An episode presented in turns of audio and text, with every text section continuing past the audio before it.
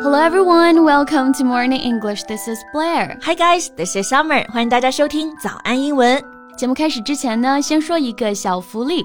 每周三我们都会给粉丝免费送纸质版的英文原版书、英文原版杂志和早安周边。微信搜索“早安英文”，私信回复“抽奖”两个字就可以参与我们的抽奖福利啦。嗯，这些奖品啊都是为大家精心挑选的，是非常适合学习英语的材料，而且你花钱也很难买到。坚持读完一本原版书、杂志，或者用好我们的周边，你的英语水平一定会再上一个台阶的。快去公众号抽奖吧！祝大家好运。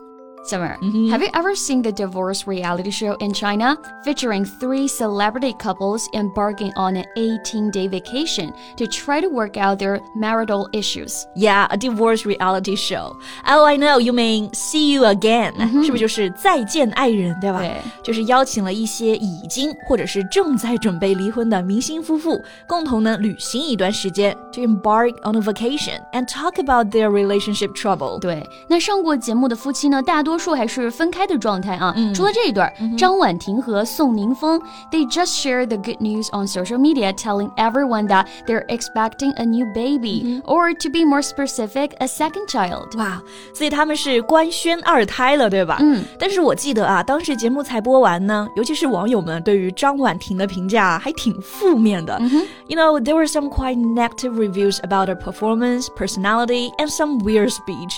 Some even said that she made them feel suffocating。对，之前还有一个热搜词条啊，就是张婉婷令人窒息，大家都还庆幸说宋宁峰要和她离婚了。嗯，但是其实节目之后呢，他们没有离婚啊，反而现在还宣布了好消息。嗯、well, how about in today's show? Let's see what happened and learn some useful expressions. Sure，那我们今天的所有内容呢，都整理好了文字版的笔记，欢迎大家到微信搜索“早安英文”，私信回复“笔记”两个字来领取我们的文字版笔记。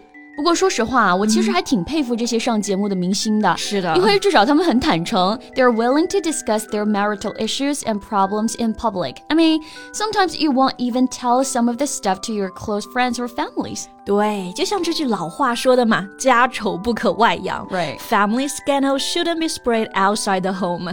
那这里呢，正好有一个很对应的英文，我们可以来学习一下啊。Mm hmm. It's to air the dirty laundry. Dirty laundry 就是脏衣服。Mm hmm. 那这里的 air 不是做名词表示空气，而是呢做一个动词。Air the dirty laundry 就是把脏衣服拿到外边去晒干。那脏衣服在这里指的就是很隐私的事情嘛，也就是我们说的家丑。家丑 right? Private information that causes shame and embarrassment when it is made public. Yeah. So traditional Chinese culture has long discouraged families from airing their dirty laundry in public. So it's kind of brave for them to discuss it in public. The chance to see celebrities at their lowest point may draw audience in, mm-hmm. but the real hook is the show's frank depiction or family strife. 是的，而且这个节目给人感觉就是非常的真实啊，就是 frank depiction。frank 就是坦率的、坦诚的，depiction 就是描绘啊、描写这个意思。而且还有个 strife，就表示 angry or violent disagreement between two people or groups of people。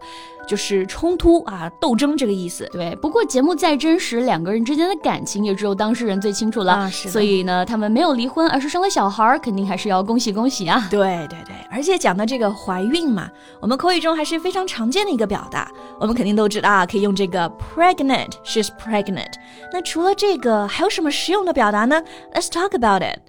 Yeah, that will be very useful. Okay, so I know we can use this one, expectant. 词根呢是 expect，就是期待那个单词。对，所以这个 expectant 除了可以表示预期的、有期望的，还可以表示啊未来的爸爸或者妈妈。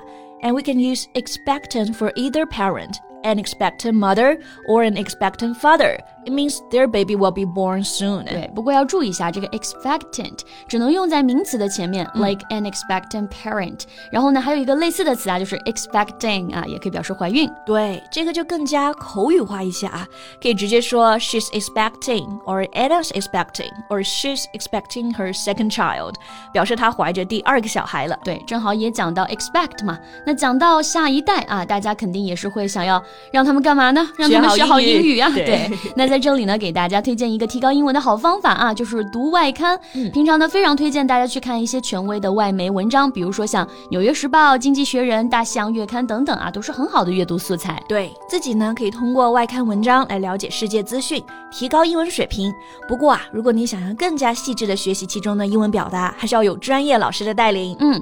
每周一到每周五早上七点呢，我都会直播带大家一起阅读外刊，已经有超过两万名同学加入我们的学习了，就等你的加入啦。那这些课程呢，全部都是免费的，微信搜索“早安英文”公众号就可以预约直播啦。对的。OK，那我们前面讲了，除了 expecting、expectant，还有一个口语中也非常常见的习语，可以表示怀孕啊，就是 she's carrying a child。Right，就比如我嫂子怀孕了，就可以直接说 she's carrying a child。Or to be more specific, she's carrying my brother's child。对，那讲到习语呢，我觉得这个表达就特别可爱啊。I'm eating for two。哇，最近是不是因为健身特别嘴馋呢？对啊，因为这个确实很形象嘛。嗯怀孕了就是为两个人吃饭，两张嘴嘛，要补充。两个人的营养，所以说 eating for two. It's a perfect excuse to eat whatever you like. Yeah. But you know, as someone who was carrying a child before, mm -hmm. I don't like other people using these words to tell me to eat more. Even something I don't like. Yeah. I mean, if you really care me, okay, that's fine. But not if you just see me as a tool for childbirth. 对，如果就不是真正的关心，就不要说这句话了啊。嗯、OK，那还有一个跟食物相关的表达叫做 have a bun in the oven。哎，又跟吃的有关了。对，这个 bun 啊，本来是指那种小面包，像是汉堡、这个肉夹馍外面的那一层啊，都可以叫做 bun。 对，然后 oven 其实是指烤箱了，字面意思是烤箱里头呢有个小面包啊，其实说肚子里有个宝宝了。Yeah, the baby is like the bun, and the womb is like the oven. so if we say she has a bun in the oven, it means she's pregnant. Right. And I know a more refined way of saying someone is pregnant. That's in the family way. Yeah, in the family way 这个表达，如果你不知道意思啊，看字面确实还不是很好理解。嗯，什么叫做用家庭的方式呢？其实就是说自己有自己的小家庭了，有下一代了。嗯、那这个表达呢是非常有礼貌的啊，挺有教养的，可以这么来造句：She's in the family way 啊，就是说她怀孕了。Yeah. Okay, so we can say 张婉婷 is in the family way. Right. OK，那我们今天就聊一聊这个离婚节目，然后呢，学了和 pregnant 相关的一些实用表达。And I think that's all we have for today. 嗯，那今天的节目呢，全部都为大家整理好了文字版的笔记，欢迎大家到微信搜索“早安英文”公众号，私信回复“笔记”两个字来领取我们的文字版笔记。 Thank you so much for listening. This is Summer. And this is Blair. See you next time. Bye. This podcast is from Morning English. 学口语就来早安英文。